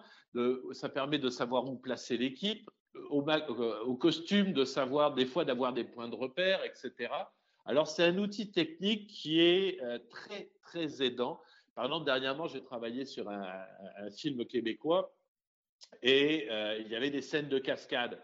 Alors, c'est sûr que le cascadeur, la réalisatrice ne voulait pas nécessairement de storyboard parce qu'elle, elle ne voyait pas l'intérêt, je la comprends. Mais le cascadeur, lui, il y avait une course de vélo, il y avait une chute de vélo. Il dit non, non, moi, je ne vais pas recommencer la chute trois fois. je vais être sûr de savoir où est-ce que sera la Ouais, caméra, de ce qu'on veut, etc. Alors, ça sert, euh, ça sert à ça éventuellement. Et dans le cas de Wenders, euh, la moitié, une bonne partie du tournage en été était faite à Montréal, mais il restait des scènes à tourner en plein hiver à Oka. Et en plus, on tournait, il y avait un accident dedans. Alors, cascadeur, avec des enfants, sur un lac gelé, sur le lac des deux montagnes gelé. Euh, Donc, Wenders, lui, est quelqu'un qui improvise beaucoup dans ses films, mais là, dans ces conditions-là, il ne pouvait pas se permettre. Il fallait qu'on soit précis. Après ça, une fois sur le tournage, euh, ça leur permet de savoir exactement ce qu'ils vont faire, mais rien n'empêche de leur laisser une liberté créatrice. Et d'ailleurs, c'est ce qui est intéressant, c'est que par rapport à ce que j'ai proposé, ils ont pu améliorer encore un petit peu le plan, le cadrage. Il y a toujours une zone de créatif qui est complètement libre à eux. Quoi. C'est fascinant euh, de, de lire cette, cette bande dessinée parce qu'on on découvre euh, donc ce métier qui est ignoré de bien des gens, euh, Ouais. à commencer par la personne qui vous parle. Et ce qui m'a frappé aussi, c'est que le cinéaste Wim Wenders parfois travaille sans scénario. Oui. Dans, dans ce, dans le cas de ce film Everything Will Be Fine, là, c'est avec vous, avec votre travail de storyboarding. Et c'était vraiment très, très, très, très précis. C'est c'est drôle de voir qu'à la fois, il peut se lancer sans, aucun scénario, sans rien, dans le vide total. Et là, cette fois-ci, c'était vraiment précis à l'image près. Oui, exactement. Alors, euh, ben, Wenders, il, aime effectivement, moi, c'est ce qui m'a euh, jeté en bas de ma chaise quand euh, je, suis replongé dans sa filmographie. Je connaissais beaucoup de ses films, mais pas tous, bien sûr. Puis, euh, par exemple, euh, euh, comment dire, Paris, Texas, la Palme d'Or en 84 qu'il a reçue, euh, la moitié du film est improvisée. Et quand on, je l'ai revisionné par la suite, alors effectivement, on voit que le début du film se fait d'une certaine manière, puis quand on sait ce, détail-là, on, y prête attention et on voit qu'il y a un jeu qui est un peu différent. Il y a une, une façon de faire, le jeu des comédiens, la- il y a comme une fragilité qui, selon moi, nous rapproche peut-être plus du réel. Euh, au fil du temps, qui est pour moi un de ses, plus beaux films, tout le film est improvisé complètement et euh, ça se sent. Il y a quelque chose qui est, différent. Alors, je trouve ça vraiment intéressant d'oser faire ça.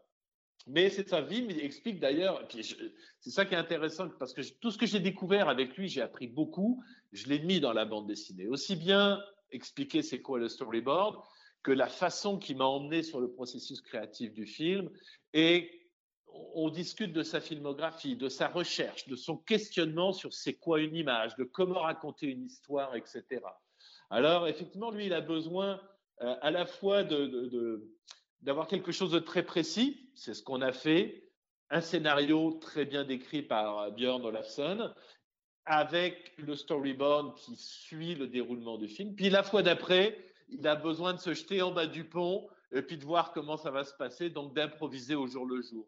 C'est ça qui est intéressant dans sa démarche, c'est de, de jouer un petit peu sur les deux, euh, sur plusieurs niveaux à la fois. Oui, effectivement. Et on apprend plein de choses sur sa, sa vision du, euh, du 7e art, sur, euh, par exemple, euh, les tournages en trois dimensions par Oui. rapport à, à l'image. Euh, on parle même de l'origine du mot euh, OK. C'est assez fascinant Oui. quand même. oui, alors je me suis amusé à mettre des petites apartés comme ça parce que je voulais traduire tout ce que j'avais appris avec lui. Et effectivement, le mot OK vient de, de, de l'industrie automobile des années 30 où euh, chaque manuel et chaque auto, pour sortir de l'usine, était vérifié par un certain Oscar Krauser et il a posé ses initiales OK sur chacun des manuels et des autos. Comme ça, tout était OK. Alors, je trouvais ça drôle de, mettre ça dedans. Mais c'est ça, euh, Wenders a, vraiment une particularité. C'est ce qu'on appelle un auteur. Vraiment. Euh, il n'est pas du tout dans le processus hollywoodien de, faire une recette, etc. Alors, c'est l'idée d'apprendre avec lui sur euh, la- sa recherche de la lumière. Alors, je me suis moi-même mis dans cette situation-là où, par exemple, au début du film, il expliquait qu'on était dans une vieille cabane de pêche sur la glace et il voulait qu'on sente, vous savez, quand il y a un rayon de lumière qui traverse un espace ou un plus ou moins sale et on sent cette, poussière en suspension. Il voulait qu'on ressente ça. Alors, la 3D, il voulait l'expérimenter pour qu'on ressente cette, cette poussière-là. Et moi, je me suis amusé à travailler mon storyboard avec des vieilles archives que j'ai numérisées pour qu'on essaye aussi de ressentir par le dessin cette poussière-là. Et par rapport à la 3D, c'est ça qui est intéressant. La 3D en cinéma est utilisée pour les effets spéciaux par les Américains beaucoup, pour faire beaucoup de boom boom, etc.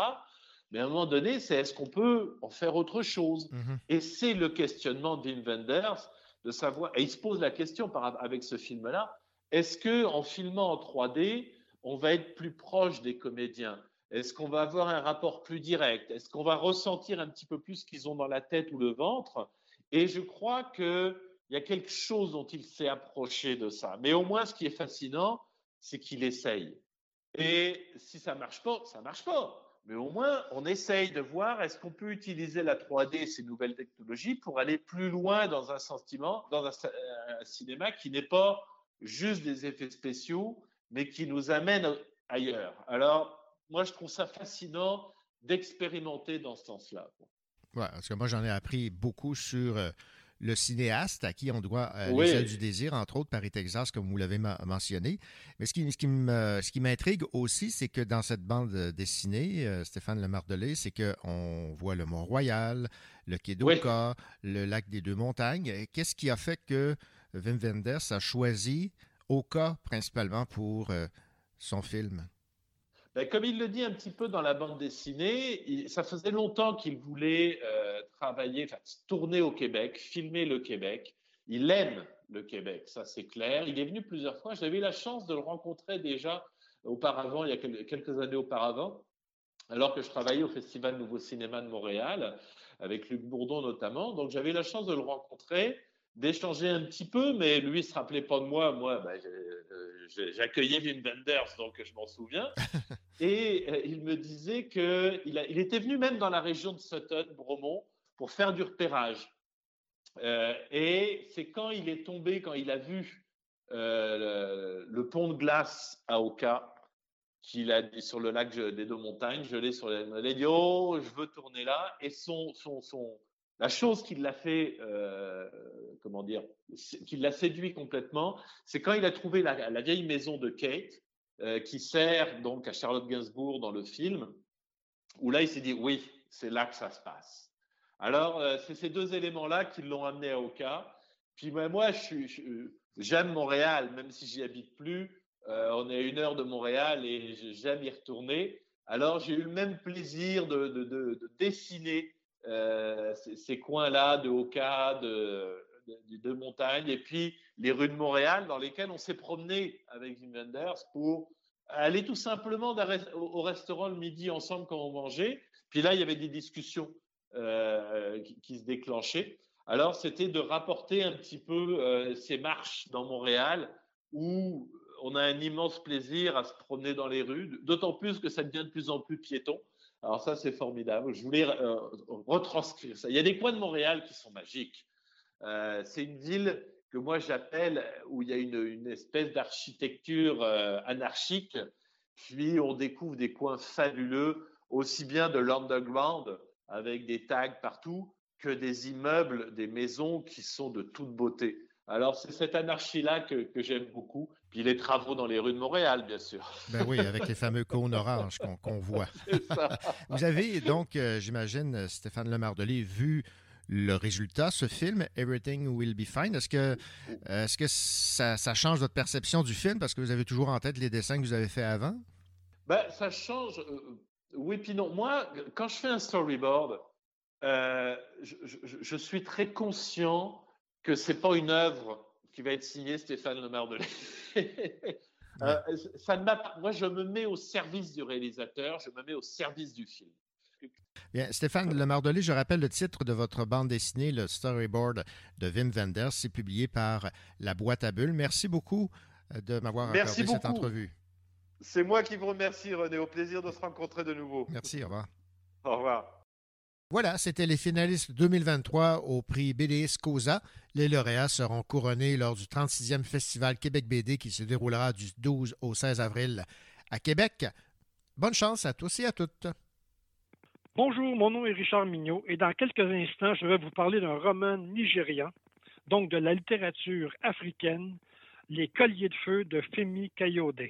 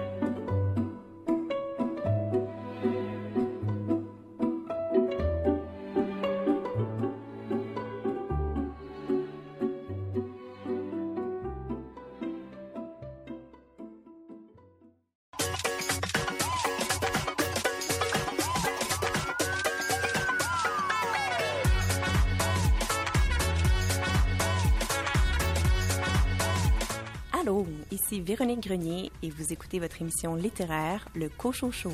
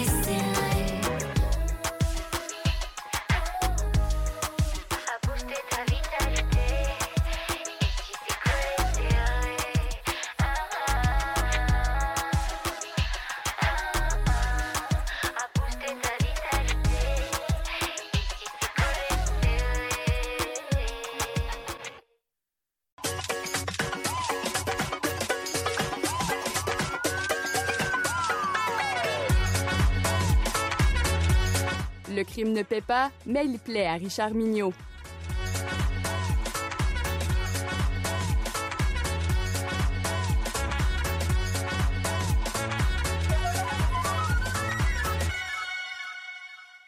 Bonjour Richard. Bonjour René, comment vas-tu? Ben, ça va très très bien. Richard, est-ce que tu as déjà eu l'idée, ou tu l'as déjà fait, de donner un collier à ta douce moitié? C'est déjà arrivé, mais pas un collier de feu. par voilà, parce que le titre du livre dont tu vas nous parler cette semaine, c'est Les colliers de feu de Fémi Caillaudet. Oui, quand on entre en librairie ou en bibliothèque, l'offre polar est assez immense. Polar nordique ou québécois, thriller français ou anglais, roman noir canadien ou américain, le choix est vaste et diversifié. Mais que diriez-vous d'un polar nigérian, d'un auteur qui a grandi à Lagos au Nigeria? D'une histoire qui met au centre de l'intrigue un psychocriminologue, Philippe Taïwo, pas du tout habilité à faire des enquêtes sur le terrain et d'un début de roman qui commence par le lynchage de trois étudiants de l'université de Port Harcourt brûlés par des fameux colliers de feu. Vous savez pas c'est quoi? Je vous le dire plus tard. Voici donc une découverte qui se confirme dès les premières pages de ce premier roman de l'auteur nigérian, Femi Kayode. Et quel premier roman!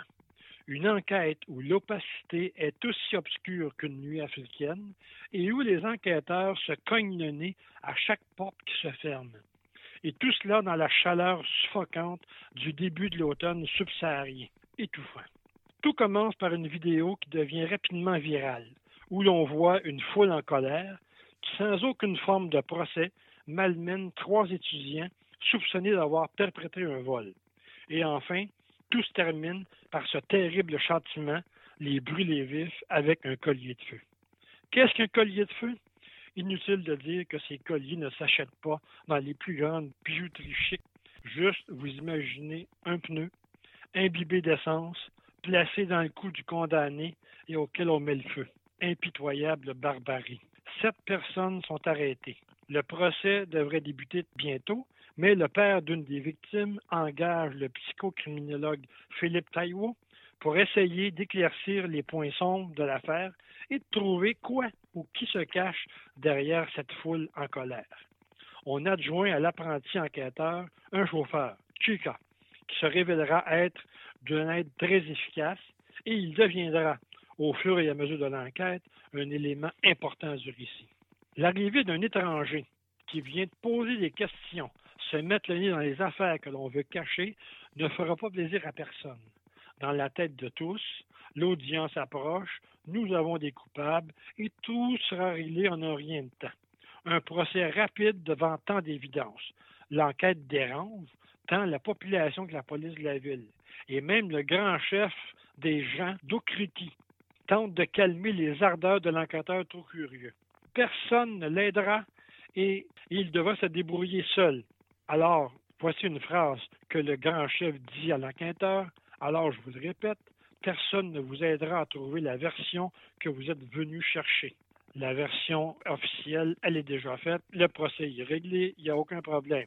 Dans cette atmosphère hostile, Philippe Taillot, revenant d'un long séjour aux États-Unis, plus habitué à la théorie de ses livres universitaires que dans l'analyse d'une véritable scène de crime, devra louvoyer entre les personnes qui feront tout pour l'empêcher d'avancer et la lourdeur des silences qui cachent sûrement d'autres vérités. En plus, pour ajouter la difficulté, il devra composer avec les coutumes de son pays, fraternité universitaire, secte, croyance et corruption, de coutumes avec lesquelles il se sent un peu dépassé. Après avoir terminé ma lecture de ce premier roman, j'ai été surpris par une chose assez particulière. Malgré un récit qui se déroule lentement, avec un auteur qui a le souci du détail, en dépit du fait que Fémi Kayodé nous raconte son pays, ses coutumes et ses travers, que dès les premières pages du roman, on pourrait penser que les coupables sont déjà en prison. Malgré tout cela, ce roman est haletant, prenant, impossible de le lâcher. Le parfait mélange de lenteur réflexive et du page turner. Une des forces du roman se situe dans la complexité du personnage principal, l'universitaire théoricien, plongé dans la réalité violente du terrain. C'est passionnant. Ajoutez à cela toute la profondeur que l'auteur donne à son personnage, sa relation de couple, le choc des valeurs, le sentiment d'être étranger dans son propre pays, sa croyance en l'humanité confrontée à la violence de certains et son sens de la justice. Philippe Taillot est un personnage que l'on aimerait revoir. Les Colliers de feu est un roman violent, même si la violence des hommes n'y est pas décrite de façon explicite. Tout le long du roman, on ressent cette énergie négative, la force d'une foule qui peut transgresser toute logique et punir sans procès. Ce qui est inquiétant, c'est que cette histoire serait déjà terrible si elle venait entièrement de l'imagination de l'auteur. Mais on apprend dans les remerciements à la fin du volume que l'auteur s'est inspiré d'une vraie vidéo du lynchage de quatre étudiants de l'université au Nigeria en octobre 2012. C'est assez troublant. Malgré tout cela, je vous recommande la lecture de ce premier roman pour découvrir un auteur talentueux et une littérature africaine qui vaut la peine d'être fréquentée. Déjà, ceux qui connaissent Dion Meyer, Margie Offord, Drish Raibi, Yasmina Kadra, Boualem Sansal, on voit une littérature africaine riche et il y a encore de la place pour des belles trouvailles. Donc, je vous souhaite une bonne lecture et un bon séjour au Nigeria. Voilà. Fémi Kayodé aux éditions Les Presses de la Cité, le titre Les Colliers de Feu. Merci, Richard. Merci à toi. À bientôt. À bientôt. Ici Venise Landry va vous parler du Yukon. C'est le titre de Maud Vézina qui en est à son premier roman, mais qui a beaucoup de substance parce qu'elle nous amène au Laos dans des traditions très spéciales. C'est très captivant.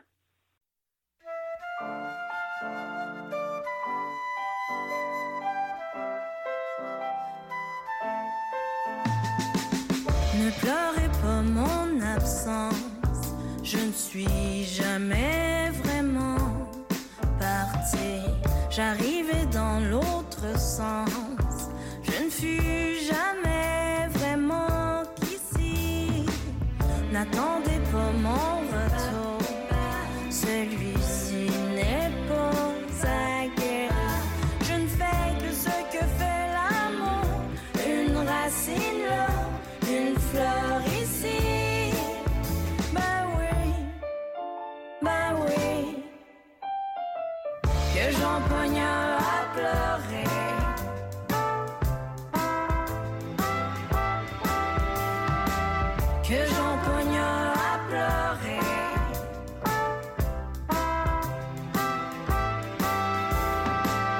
Ne pleurez pas mon absence, je serai toujours un peu ici. Ce corps n'est pas mon essence, qu'un petit bout d'histoire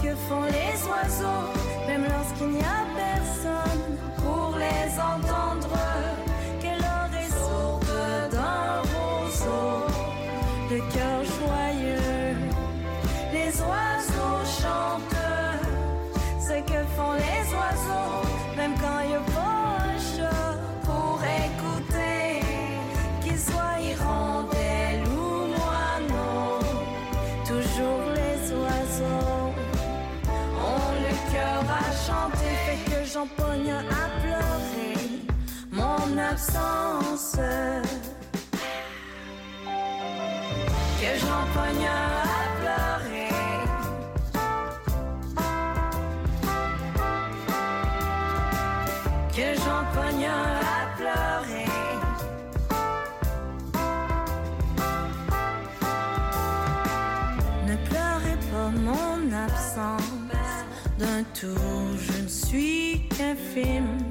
parti.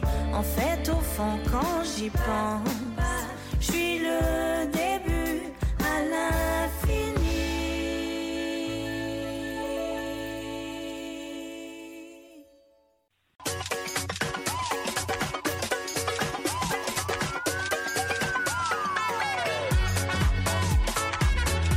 Sur sa table de chevet, il y a plein de livres, dont celui-ci.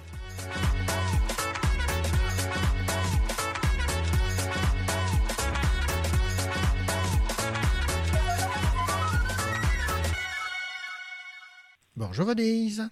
Bonjour, René. Venise, tu nous amènes au Laos cette semaine en raison de la lecture d'un livre qui a pour titre Yukam. C'est de Maud Vézina. C'est dans la collection Littérature d'Amérique chez euh, Québec euh, Amérique. Alors, euh, parle-nous un peu de ce dont ça parle et surtout de ton appréciation de ce roman. Hâte d'en parler, oui. C'est un livre qui a attiré mon regard aussi. Il est- la couverture est adorable. C'est important, c'est le premier contact. Ils disent qu'entre êtres humains, c'est bien important. D'après moi, entre un lecteur et son livre, ce l'est aussi. Je suis pas mal d'accord. Oui, hein? Puis, euh, Yukam, euh, on va déjà euh, tout de suite démystifier ce titre parce qu'il signifie vraiment le cœur du sujet de ce livre qui se déroule au Laos. C'est sur la dépression postpartum, mais Yukam veut dire euh, lit de feu. C'est spécial, ça fait très poétique. Je trouve que lit de feu, euh, pour moi, ça m'apporte des images, mais j'aurais jamais pensé qu'une fois qu'une femme a accouché, ils ont la tradition de se réunir autour de son lit, là, puis de euh, quand elle est à la maison, ils lui installent quelques jours après euh, que le bébé soit né, ils installent sur du charbon, là, ils font des feux. L'idée, c'est que la personne qui vient de coucher est très chaud. Il croit à ça, que ça remet la personne sur le piton, ça la remet tu peux être dans le soulier, parce que imagine-toi, euh, je pense pas, René, que tu t'es imaginé que ça durait un mois, Non. mais ça un mois. Alors déjà, dans un pays où la chaleur est à son comble presque à l'année, ils ouvrent les fenêtres à un moment donné, puis c'est encore plus de chaleur. Alors moi, je comprends un peu l'auteur, Maud Vézina, de s'être posé des questions sur cette tradition. Puis elle s'en pose pas seulement euh, en tant que romancière, je pense qu'elle s'en est surtout posée en tant que docteur en santé. Elle enseigne, puis elle fait de la recherche en santé publique. Alors, je vous situe un peu Maud Vézina, là, qui, fait, qui en est à son premier roman. Puis, elle a vécu pendant plusieurs mois au Laos, justement, pour travailler sur la dépression postpartum. Elle a réalisé sa thèse de doctorat euh, sur tout l'ensemble de la situation, dont ses lits de feu. Alors, quand on est dans le roman, on se penche sur l'histoire de deux jeunes femmes qui viennent d'accoucher. Ce sont des amies, comme deux doigts de la main. C'est une amitié intense. Et euh, il y a les maris, ils sont très présents aussi. Et là, ils ont ouvert une petite annexe là, pour qu'une des femmes avait son intimité avec son homme, puis avec son lit de feu, et l'autre son lit de feu dans une autre partie de la maison. Mais à un moment donné, ils vont tous habiter ensemble parce que il y en a une qui a un postpartum et là, ils sont tous ensemble. Il y a la, la mère d'un des papas, c'est vraiment une vie familiale, là, et qui est là, puis qui euh, coordonne tout ça, parce que c'est vrai, il n'y a pas juste le lit de feu, là. Le thème de la chaleur, il le pousse au bout. Parce que la dame, ce qu'elle fait euh, pendant un mois de temps, c'est un bouillon de poulet avec bien des épices. Il y a toutes sortes d'épices du, du pays. C'est une recette très spéciale. Ça bout des heures et des heures de temps. Puis pendant un mois, toute la famille, euh, parce qu'on dirait bien que les hommes euh, ont le même menu que les femmes, là. Alors, on fait pas deux, euh, deux tablés. Alors, tout le monde mange de cette soupe repas. Et une autre action traditionnelle, c'est de prendre une fois par jour un bain bouillant jusqu'à ce que tu peux le supporter. Et il y a une in- infiltration d'un Québécois euh, qui est en visite dans ce pays parce qu'il a perdu sa femme qui faisait une recherche sur euh, le postpartum, puis il veut reprendre la recherche de sa femme. Il va même se chercher un allié, un traducteur euh, sur place, et il va avoir comme un genre de psychologue qui va intervenir pour aider celle qui aurait une dépression. Mais là-bas, là, le mot dépression n'existe pas dans leur langue. Alors, ça veut un peu tout dire. C'est que la dépression n'existe pas non plus. Point à la ligne. Donc, il y a un gros travail à faire de ce côté-là pour les amener à nommer maladie mentale euh, dont fait partie le postpartum. C'est temporaire, d'accord, mais ça reste quand même un problème, euh, une, une pathologie. Alors, c'est présenté ainsi. Bon, là, on en apprend beaucoup sur ce rituel, sur cette réalité euh, propre au, euh, au Laos, mais euh, au niveau de la plume de, de Maud Vézina, tu Ah, as aimé? Ah, je suis contente que tu me le fasses penser parce que j'étais beaucoup dans l'histoire et j'oubliais un peu justement de parler du style. Je dirais qu'avec Maud Vézina, le côté journalistique, le côté de je veux passer un message, puis j'ai euh, une situation, une histoire des personnages qui vont démontrer mon message. Autrement dit, j'ai trouvé ça un petit peu académique parce que j'ai j'ai trouvé que le message était plus grand que l'histoire. L'auteur avait à cœur de nous donner toutes sortes d'informations. J'ai senti ça. C'est pas trop dérangeant parce qu'elle nous apporte tellement quand même, elle nous amène ailleurs. Il y a tellement d'autres qualités qu'on continue notre lecture. Là, on est accroché quand même. Mais c'est, ça pourrait être une couleur de ce style de Maud Vézina pour le moment, pour son premier roman. D'accord. Donc, euh, académique, mais pas trop. C'est ça. D'accord. Alors, ce livre de Maud Vézina, c'est UCAM. C'est publié chez euh, Québec Amérique dans la collection Littérature d'Amérique. Merci beaucoup, Venise. Ça fait plaisir.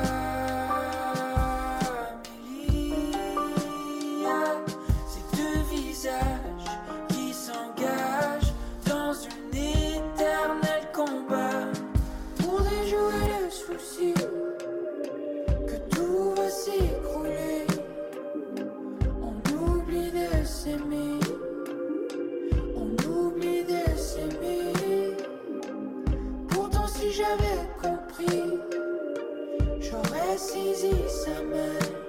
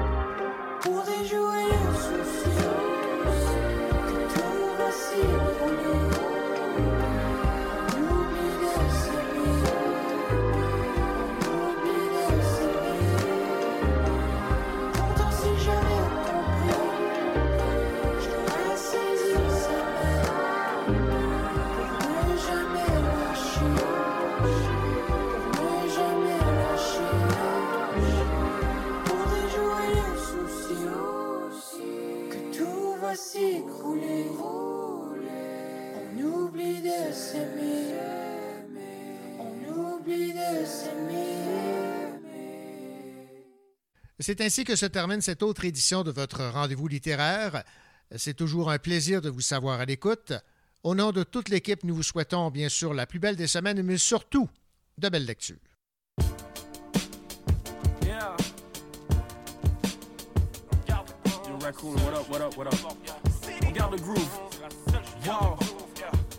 Mes dogs ont des spots noirs. Par chez nous, ça jappe comme des dalmatiens. Alors on se réfugie dans l'herbe comme des batraciens. Et ça veut marcher dans nos shoes quand on part rassasiés. Mais confond pas tes team boots avec nos capes d'acier. Je la traite pas comme une princesse, elle va crash le palais. Elles veulent devenir des ballerines, elles veulent pas passer le balai. Je veux pas être un rappeur sans le sou qui ramasse des canettes. Je m'arrange toujours pour que ce soit le chou qu'on retrouve dans mon carnet. Je prends la grosse tête. Au mi, j'ai l'âge de jouer la pop star. Le style est classique. Sweet et carré comme une pop tart. Je que t'as perdu. Ton rap carré, c'est de la grosse marque. Le flow déverse une grosse marque avant qu'il soit trop tard. La seule chose qui est importante, c'est le groove. Je respecte pas les steps si t'as pas les moves. On fait ça depuis way back. Hashtag c'est le mood. On fait ça depuis way back. Way back. La seule chose qui est importante, c'est le groove. Je respecte pas les steps si t'as pas les moves. On fait ça depuis way back. Hashtag c'est le mood. On fait ça depuis way back. Way back. La seule chose qui est importante, c'est le groove. Je respecte pas les steps si t'as pas les moves. On fait ça depuis way back. Hashtag c'est le mood. On fait ça depuis way back. Way back. Yo, yo, back then on s'en foutait. Foxy un vet, nous check un G-Pass. C'est le temps des chapelets, Woody Taylor Gang et Pence Adidas. Et je me rappelle encore des battles dans le lobby. Amine en un été, on passe du jerk au doggy Dans un tout autre ordre d'idées, toutes nos couleurs étaient sordides Différentes rouge et bleu sur l'ordi, black and yellow sortir Juste de Chicago avec la snapback à sortir On célèbre les au moins, il faut applaudir les amortis. J'avais un sel public mobile et je pouvais juste texter après 6 heures. Je après l'école, le ventre vide parce qu'il y avait rien dans le freezer. Parmi les seuls necks de mon quartier à pas être devenu dealer. J'ai dédié ma vie au groove, alors frérot dealer La seule chose qui est importante c'est le groove. Je respecte pas les steps si t'as pas les moves. On fait ça depuis way back, hashtag c'est le mood. On fait ça depuis way back, way back. La seule chose qui est importante, c'est le groove. Je respecte pas les steps si t'as pas les moves. On fait ça depuis way back, hashtag c'est le mood. On fait ça depuis way back, way back. La seule chose qui est importante, c'est le groove. Je respecte pas les steps si t'as pas les moves. On fait ça depuis way back, hashtag c'est le mood.